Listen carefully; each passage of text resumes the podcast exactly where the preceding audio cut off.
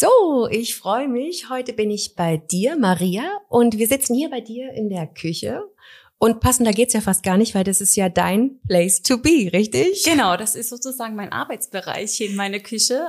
Hier fühle ich mich am wohlsten. Und welche Tipps du den Eltern da gibst, wenn es um die Ernährung der Kinder und Babys geht, genau darüber reden wir heute. Mami, was machst du? Hey, pst, seid ihr leise? Hier wird jetzt getalkt. In Wassen Kinderkram, dem Joy-Podcast mit mir, eurer Ellie. Und weißt du, was wir jetzt als allererstes machen? Wir starten mit so ein paar Tipps, die Eltern lieben zu hören. Und zwar oft auch ungefragte Tipps von der Verwandtschaft. Wir haben nämlich mal unsere Follower gefragt, wie war das bei euch so? Wenn es darum ging, ums Abstillen oder um Ernährung, um Babybrei. Und da haben wir, da, da kamen Tipps rein, zum Beispiel, mach doch einfach Senf auf die Brust, um abzuschrecken. Das war ein Tipp. Und was auch, was ich auch ganz krass fand, ganz viele ähm, haben uns geschrieben, die Verwandtschaft oder Freunde oder das Umfeld hat auch ganz gerne mal ungefragt dann so gesagt, Du kalter Entzug. Da musst du einfach mal zwei, drei Tage in die Therme fahren. Dann lernt dein Baby schon, dass es gefälligst Brei zu essen hat oder gefälligst die Flasche zu nehmen hat. Also, wenn du solche Tipps hörst, was ist dein erster Gedanke? Ja, dieser Druck von Freunde, Umfeld, Familie kenne ich sehr, sehr gut. Und dabei ist wirklich darauf zu achten, dass man als Eltern selbst Experte ist. Also wir haben eine eigene Intuition wir wissen ganz genau, was unsere Kinder brauchen. Und die Kleinen kommen auf die Welt mit einer riesen Kompetenz und die können uns sehr gut kommunizieren, was sie brauchen. Und klar, dieser Druck von Familie, du musst es so machen, das ist der beste Weg, das verunsichert einen. Ganz schlimm finde ich ja den Tipp, musst du einfach mal schreien lassen. Lass den doch mal richtig Hunger haben. Gib dem mal echt stundenlang nichts. Lass den mal schreien.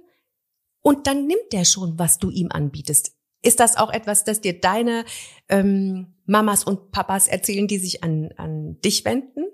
Auf jeden Fall, auf jeden Fall. Und dieser Gedanke und diese Erfahrung ist für Mama oder für Eltern und für Kind auch schrecklich. Ja, weil es entscheidet tatsächlich jemand Fremdes, wie man mit dem eigenen Kind umgehen muss. Ja, und ähm, es ist wichtig zu wissen, dass die Kleinen auf die Welt kommen mit drei verschiedenen Bedürfnisse und einmal die Nähe, die Geborgenheit und die Liebe und das Vertrauen, was wir Eltern unsere Kinder geben, neben Muttermilch, Pränahrung oder später auch Beikost.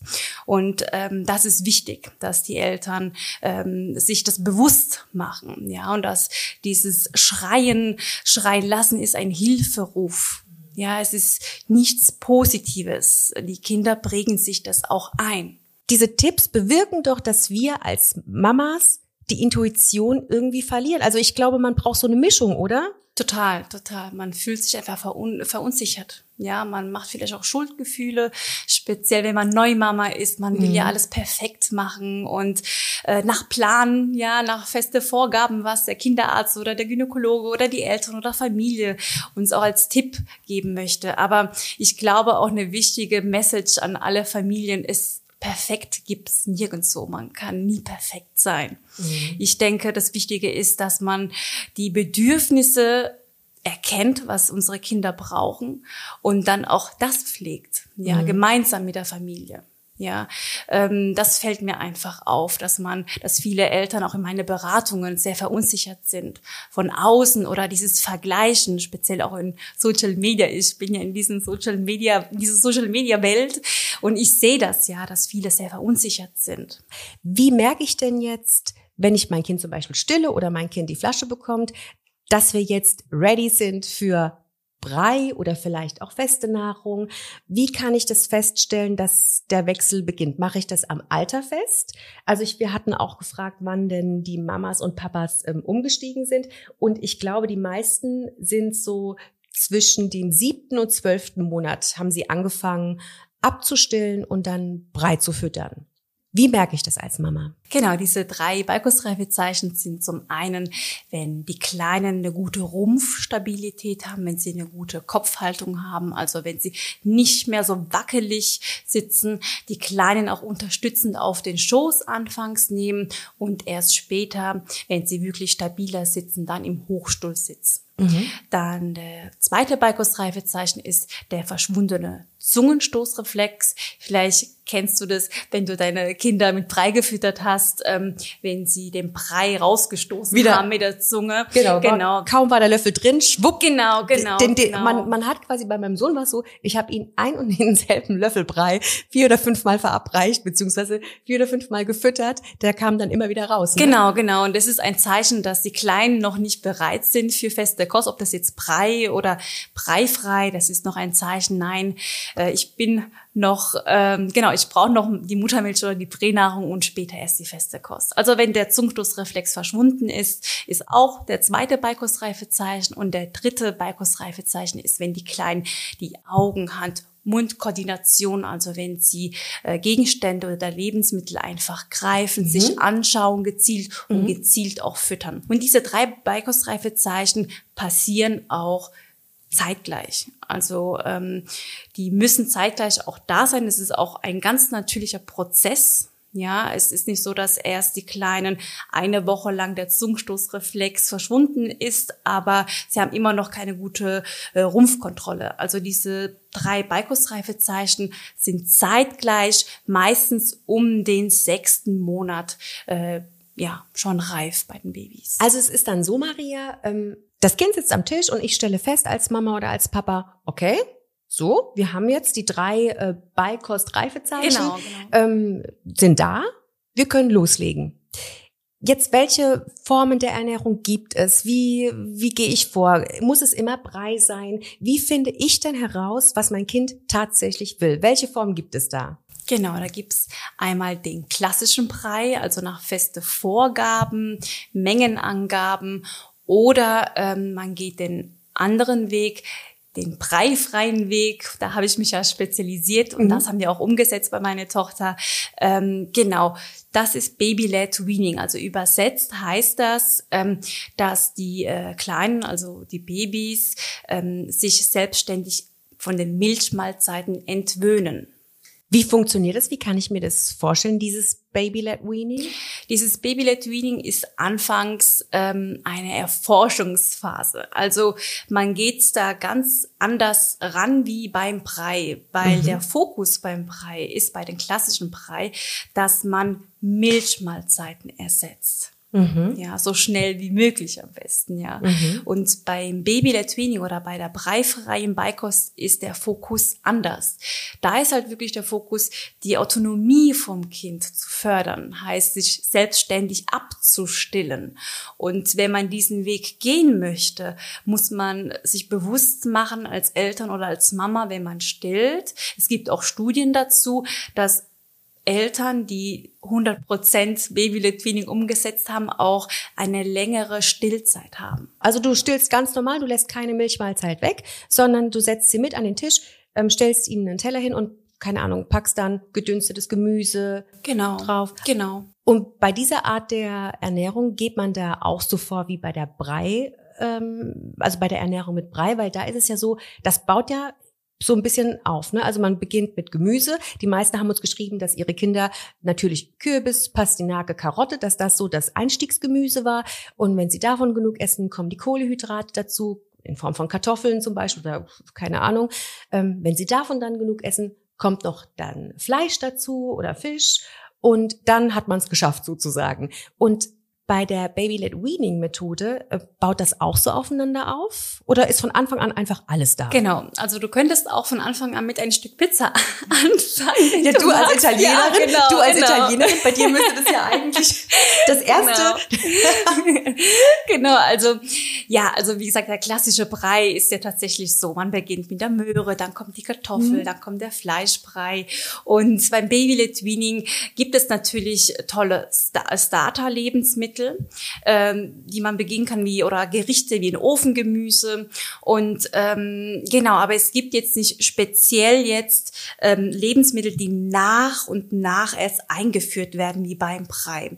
Weil beim Baby-Led-Twinning ist ja so, dass die Kleinen auch geringe Menge an Lebensmittel oder an feste Kost zu sich nehmen. Weil die wissen ja von Anfang an ja nicht, dass es sättigt. Mhm. Ja, es ist ja alles ein Spiel am Anfang. Die wollen ja die Beschaffenheit, die Konsistenz, die Farbe, Geruch erst entdecken. Mhm. Ja. Und der wichtigste Punkt beim Baby-led Tweening ist, wie bekommen wir hin, dass unsere Kinder auch irgendwann erfahren, okay, diese Lebensmittel ist kein Spiel, sondern auch eine Mahlzeit, was sättigt. Ja, und da ist halt wirklich ähm, wichtig, dass wir Eltern oder allgemein die Familie oder Geschwister immer dabei beim Essen sind, dass wir gemeinsam essen, weil die Kinder lernen durch Nachahmung. Okay. Ja, die lernen tatsächlich, okay, Mama und Papa, unsere Tischmanieren, die lernen, wie wir essen, was wir essen. Wir sind halt wirklich ein riesen Vorbild für unsere Babys und die lernen und die saugen wirklich viel auf, ja.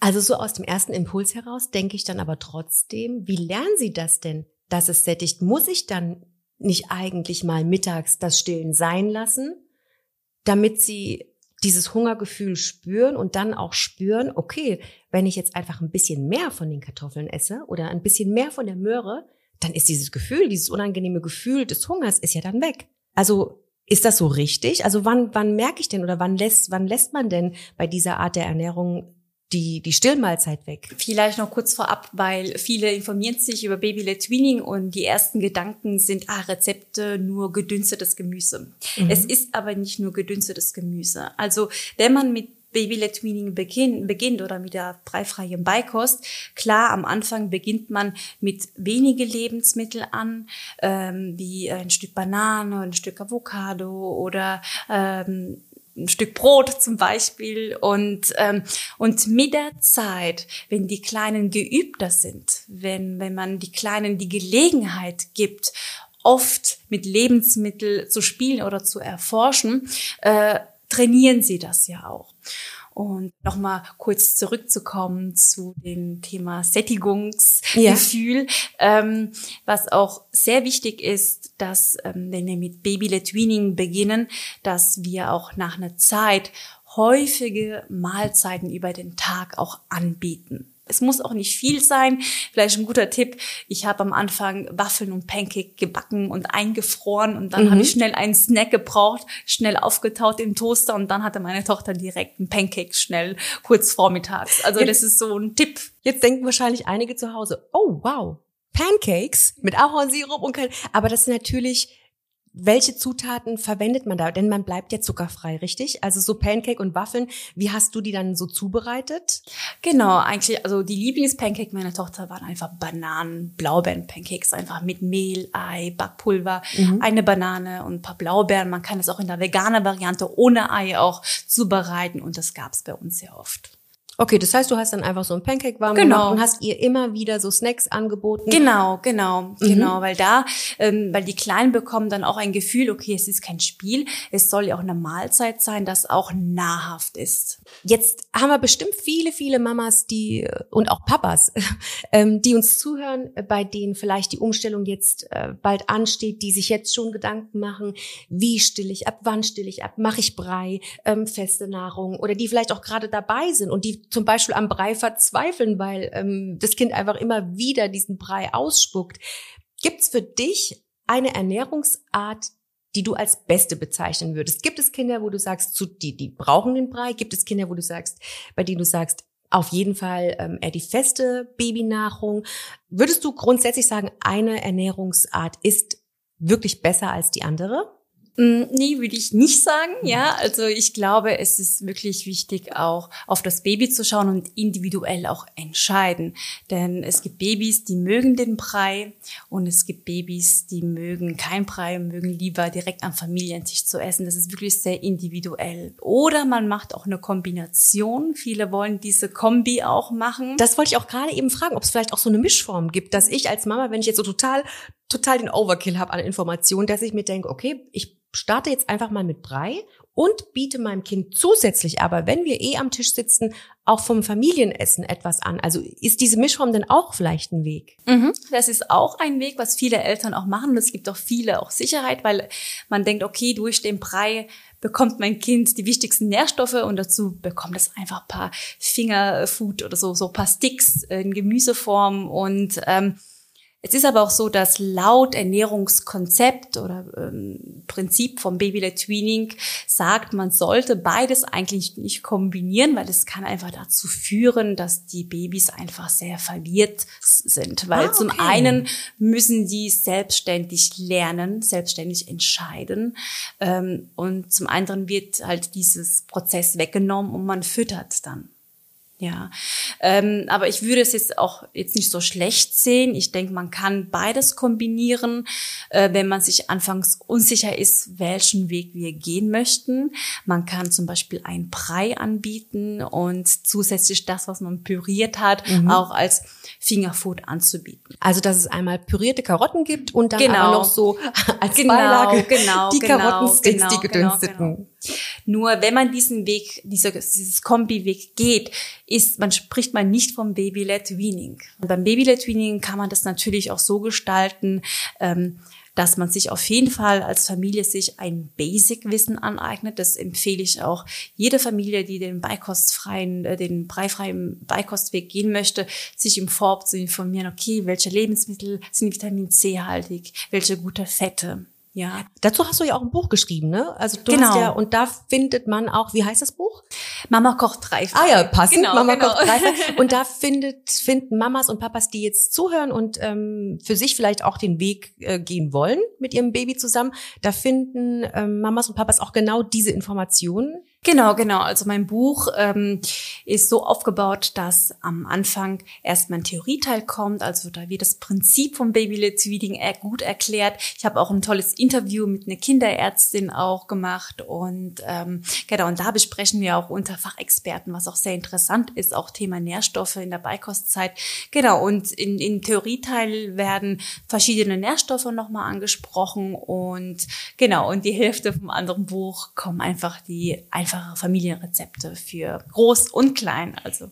Wie bist du denn jetzt auf diese Rezepte gekommen? Also wie alt bist du? Du bist 31. Du bist 31, deine Tochter ist drei Jahre. Du hast gesagt, du stillst sie auch noch. Das ist eben, wenn man sich für Baby-led Weaning entscheidet, ist das üblich, hast du gesagt. Wie bist du jetzt aber drauf gekommen? Also bist du ausgebildete Ernährungsexpertin für Kinder oder was ist, wo hast du denn dein Wissen her? Genau, ich habe vor zwei Jahren ja die Fortbildung gemacht als babygeleitete Fachkraft, ja, also Baby-led Weaning-Experte. Und da lernt man natürlich auch sehr viel über Ernährung, Beikost äh, bei Babys und Kleinkinder. Habe ja auch die Ausbildung als Ernährungsberaterin für Baby- und Kleinkinder vor kurzem auch absolviert und, und genau, das ist so ein Wissen, was äh, ich auch bevor ich meine Tochter bekommen habe. Allgemein Thema Ernährung hat mich immer sehr interessiert. Und ja, und irgendwie ist ein sehr spannendes Thema dann als Mama dann plötzlich mhm. ganz andere ja, andere Themen im Bereich Kinderernährung, Babyernährung und ja, und das erfüllt mich und das mache ich richtig, richtig gerne. Und so mhm. kam dann auch mein Buch. Wenn die Mamas und Papas sich so bei dir melden? Was ist denn so das häufigste? Sind die denn sehr verzweifelt? Also sind es irgendwie Eltern, die sich jetzt einfach nur mal so informieren möchten? Oder sind die tatsächlich verzweifelt, weil sie einfach so viele unnötige, ungefragte ähm, Tipps bekommen? Was ist das häufigste? Eigentlich beides. Also es gibt viele Eltern, die wollen sich einfach vorab informieren. Was ist denn eigentlich Baby-led Weaning? Weil es ja noch so äh, frisch ist, ja. Ähm, und dann melden sie sich, dann gibt es manchmal auch eine Familienberatung, was ich sehr, sehr, sehr schön finde, wenn äh, die Väter oder auch Großeltern dabei sind, mhm. hatte ich auch schon. Und es gibt natürlich auch viele Familien, die ähm, oder speziell auch Mamis, die einfach sehr verunsichert sind. Okay, was, was ist denn Baby-led? Oder wir haben mit Brei angefangen, aber mein Kind isst kein Brei und die haben einfach vielleicht Angst vor Thema Verschlucken, ja, in der Beikostzeit, Oh ja, oh ja. ja, ganz oder Thema. ähm, genau, genau, oder allgemein ähm, dieses Thema, was sehr oft verunsichert, Thema Nährstoffe bei Babyleder Tweening, ja, und dann holen die sich Hilfe und dann hole ich die Eltern ab, gebe bisschen Mut und äh, bestärkt die, dass sie auf jeden Fall alles richtig machen, ja, und das ist mir auch wirklich, da lege ich sehr viel Wert darauf, weil meistens ist das Problem nicht jetzt das Baby, dass es nicht ist, ist, dass es nicht ist, sondern einfach diese Verunsicherung bei den Eltern, dass man dieses Vertrauen an das Kind manchmal einfach verliert, weil man einfach vom Umfeld oder auch von den Social Media einfach dieses Vergleichen baut einfach enormen Druck auf. Ja, und dieses einfach bestärken und Mut machen, dass man nichts Falsches macht, dass man auf die eigene Intuition einfach hören soll. Was ist denn so der größte Fehler, den Eltern machen können? Ist es gestresst sein bei der Umstellung oder ist es einfach sich zu strikt an irgendwelche Pläne zu halten? Kannst du das so aus deiner Erfahrung heraus vielleicht sagen? Also Fehler würde ich es nicht beschreiben, weil ich finde, als Eltern lernt man immer neu dazu. Ja, und das ist für uns, nicht nur für, für die Kleinen, für uns auch ein Lerneffekt. Man lernt immer daraus. Natürlich, wenn man jetzt äh, im Detail nochmal mit den Eltern bespricht, ist es natürlich wichtig, sich vorab informieren, okay, wie kann ich eine entspannte Atmosphäre am Familientisch gestalten oder was sind denn die ungeeignete Lebensmittel für Baby oder in der Beikostzeit, dass man diese Punkte auf jeden Fall sich da Hilfe holt. Und da könnte man natürlich einen Fehler machen, wie zum Beispiel harte Nüsse oder ähm, ähm, Trauben oder so. Das sind so Trauben? Lebensmittel. Die gibt man nicht. Trauben sind nix für Kinder, Babys. Also in der ursprünglichen Form anfangs nicht, weil es könnte zum Erstickungsunfall kommen.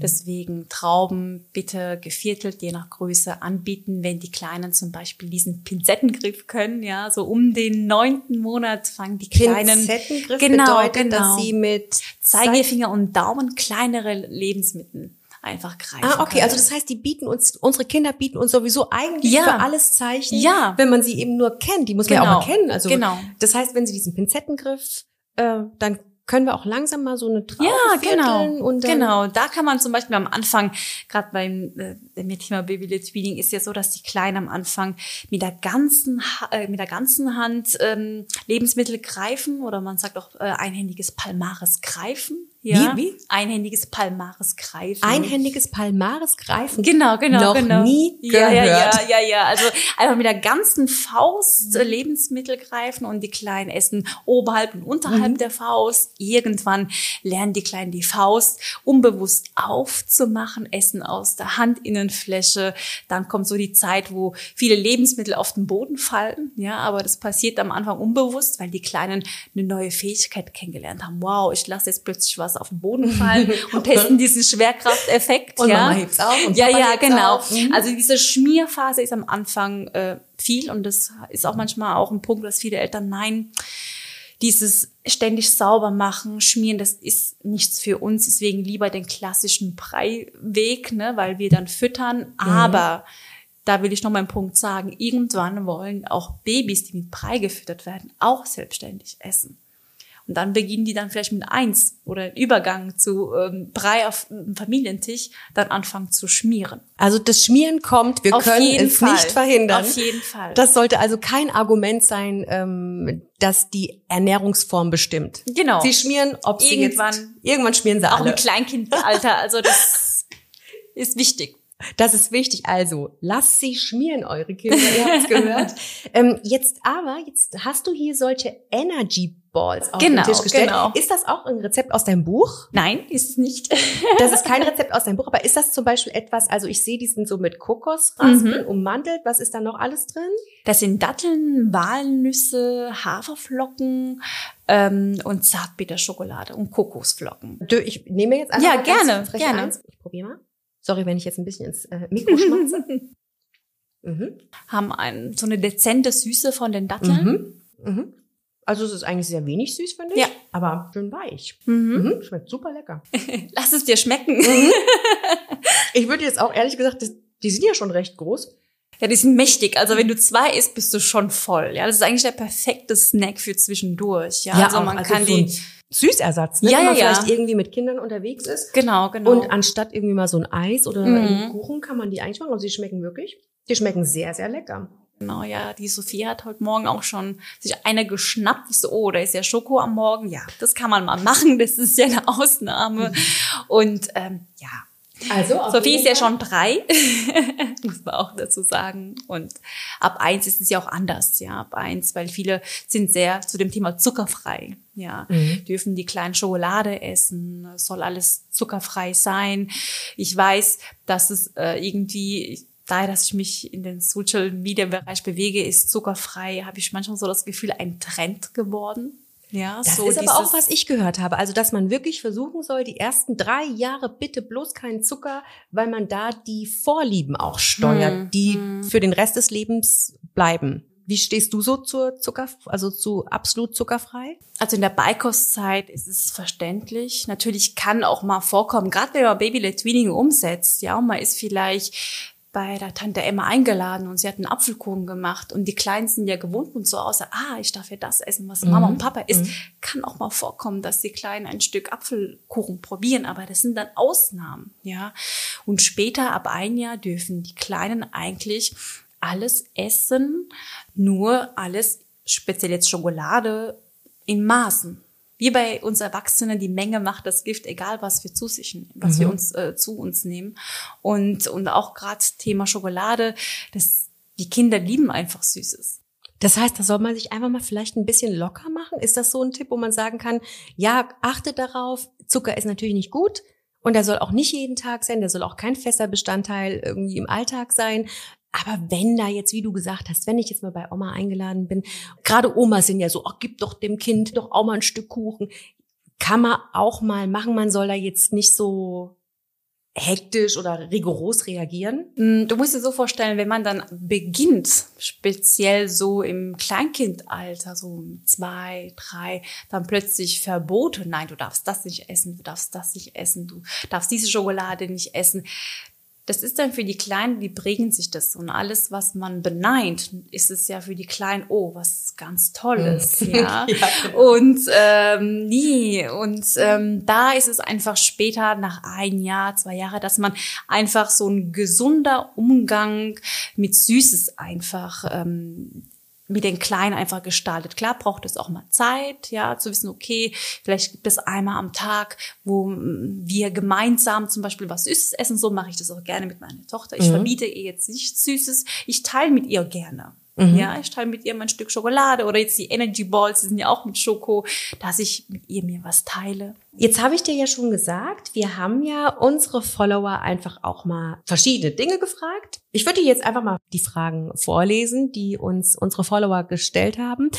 Ähm, ab wann darf mein Baby Brot bekommen zum Beispiel? Brot darf es ab Beikoststart, also wenn die kleinen beikostreif sind. Wir hatten es ja über die Beikostreifezeichen, wenn alle drei Beikostreifezeichen erfüllt sind, können die kleinen Brot essen. Da sollte man achten, dass da keine Körner, ja, die Kleinen können noch, diese können noch nicht kauen, dass es kein Brot ist, was extrem krümmelt, ja, weil mhm. die Brotkrümmel kann man auch einatmen, ja, und sich daran verschlucken.